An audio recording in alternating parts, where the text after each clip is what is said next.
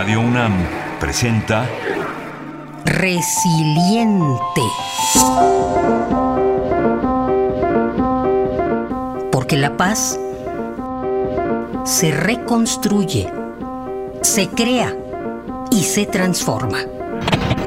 Resiliente. Resiliente. Resiliente.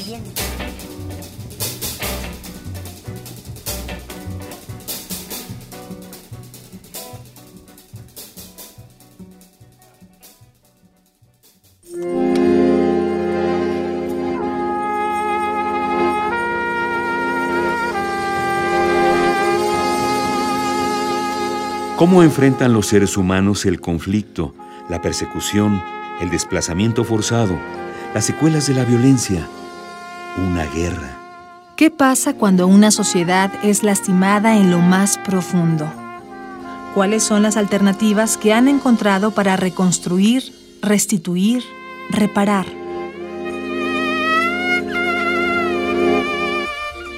Resiliencia social.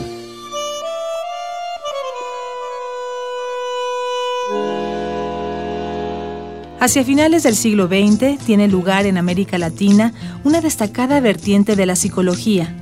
Plantea un enfoque de transformación social a partir de recursos y alternativas que se pueden generar desde las propias comunidades. Inspirados por el pensamiento del psicólogo social Ignacio Martín Baró, esta corriente de la psicología nace de la necesidad de comprender la salud física y emocional de las personas a partir de su contexto y no desde un enfoque meramente teórico. Luego de experimentar los momentos más difíciles de la guerra en El Salvador, Martín Baró plantea el trabajo con las comunidades a partir de la psicología grupal, como un factor de transformación social. Este planteamiento se extendió a otros países de América Latina y otras partes del mundo. Bueno, yo soy Sol González Eguía, soy psicóloga social y soy de la Ciudad de México.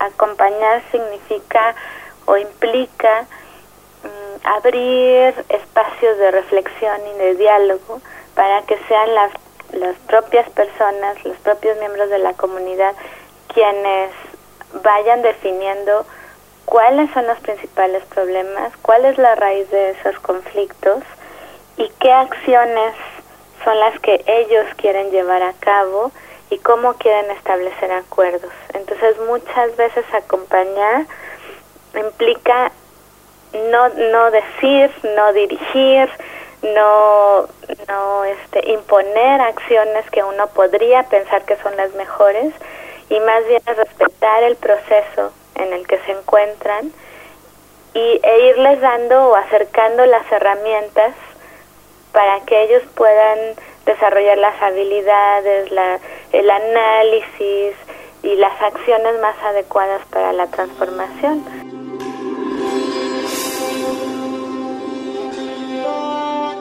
Miedo, desesperanza, depresión y un gran sentimiento de desconfianza son algunas de las secuelas que deja la violencia. Guerras, catástrofes naturales, violencia social, conflictos armados. El informe sobre los costos económicos y sociales de la violencia de la Organización Mundial de la Salud considera las secuelas de la violencia como un grave problema de salud pública y destaca la responsabilidad de los estados en la toma de medidas y reparación de los daños.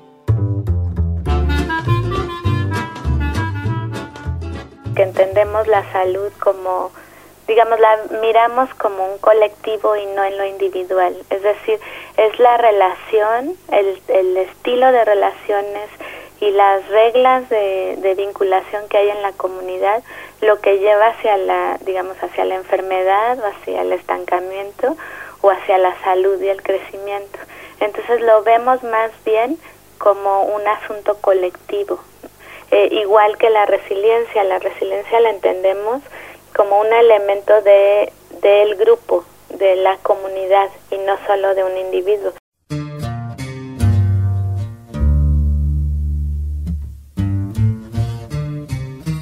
En el caso de México, datos de Naciones Unidas a través de la Comisión Interamericana de Derechos Humanos revelan que de diciembre de 2006 a noviembre de 2012, se cometieron 102.696 homicidios.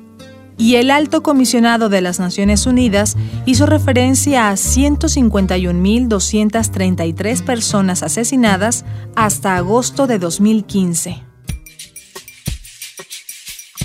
Sabemos que, que muchas veces la resiliencia se entiende como, como estas herramientas que cada uno tenemos para poder superar pues situaciones de desventaja o de violencia, ¿no? Pero para nosotros desde nuestra mirada son todas estas herramientas que hay en, en la comunidad, es decir, en el campo en el que estas personas se relacionan. Entonces lo que hacemos es trabajar en el, en el fortalecimiento de estas herramientas, pero en el colectivo, no solo individualmente, porque pensamos que es en el entorno en el que pueden encontrar las habilidades o las oportunidades para poder superar este, estas experiencias problemáticas, dolorosas, incluso injustas.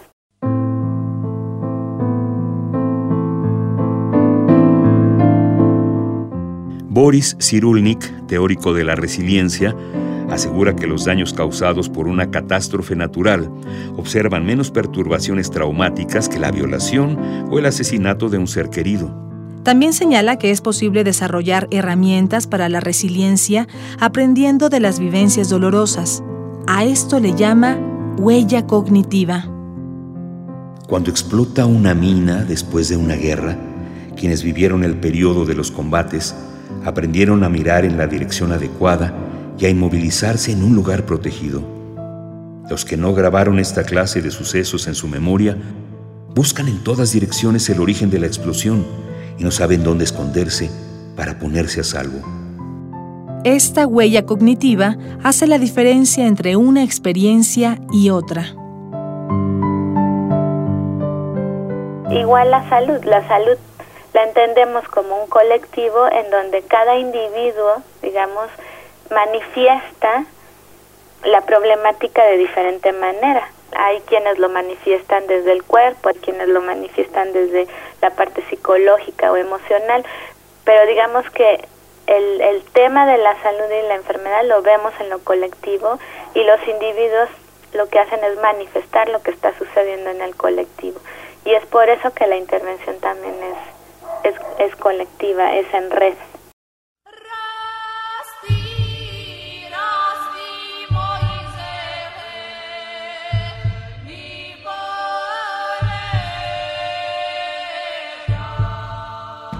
Estudios en América Latina y otras partes del mundo han demostrado que es posible reconstruir y reparar los daños provocados por guerras, conflictos armados y otras variantes de la violencia.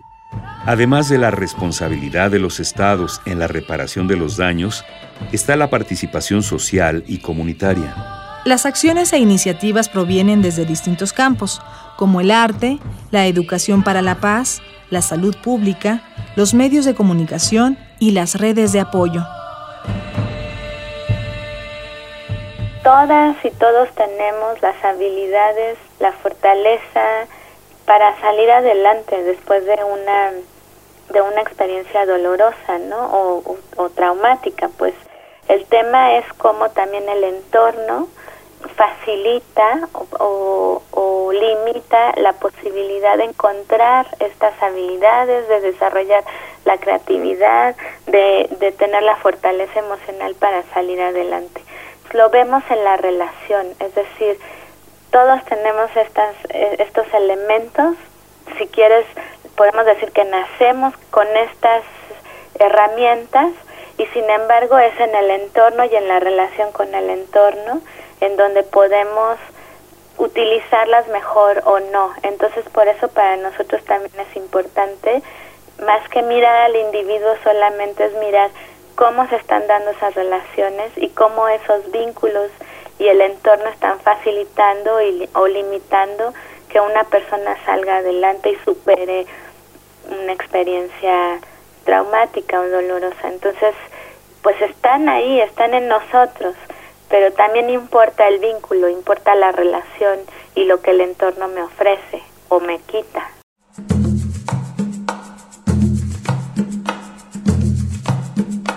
Artistas, académicos, activistas y otros sectores sociales trabajan desde distintos enfoques para entender las causas de la violencia y plantear algunas propuestas para revertir este grave problema social.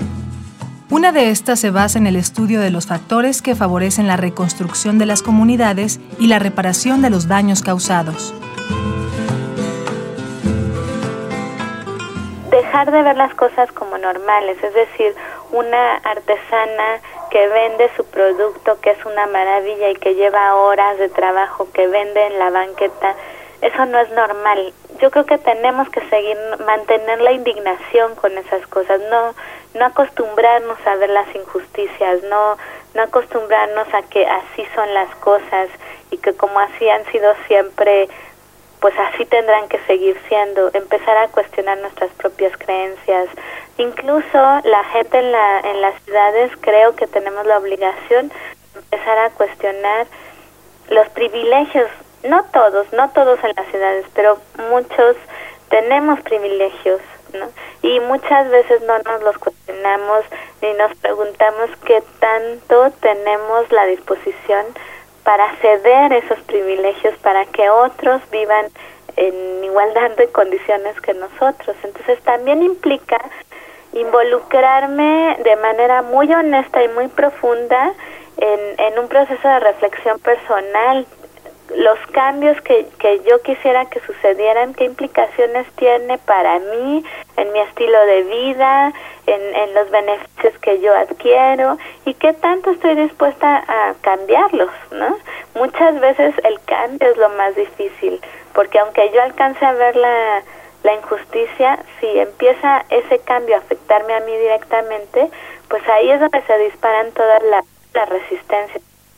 Implica un proceso de reflexión personal profundo, más que ir y dar una limosna o ir y salvar a alguien en una comunidad, es qué tanto estoy dispuesta a ceder mis propios privilegios.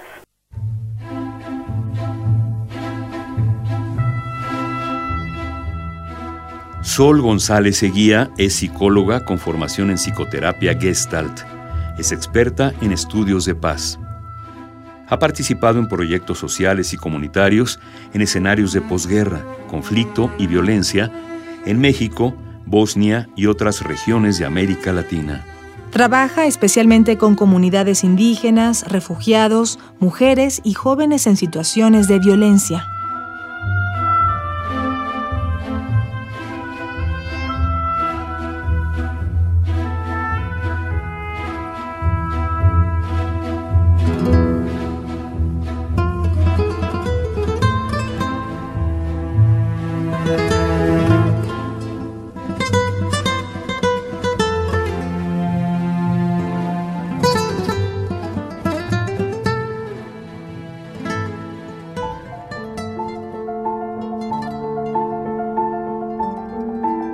Si deseas ponerte en contacto, escribe a resilienteradio.gmail.com o a radio.unam.mx. También visita nuestras redes. En Facebook y Twitter somos Radio UNAM.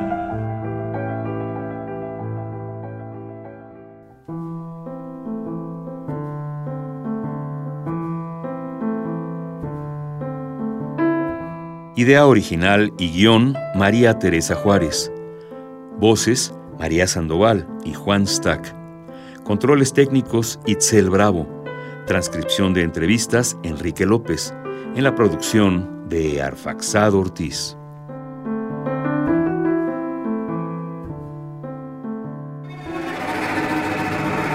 Radio UNAM presentó Resiliente. La paz se reconstruye, se crea y se transforma. Resiliente, resiliente, resiliente.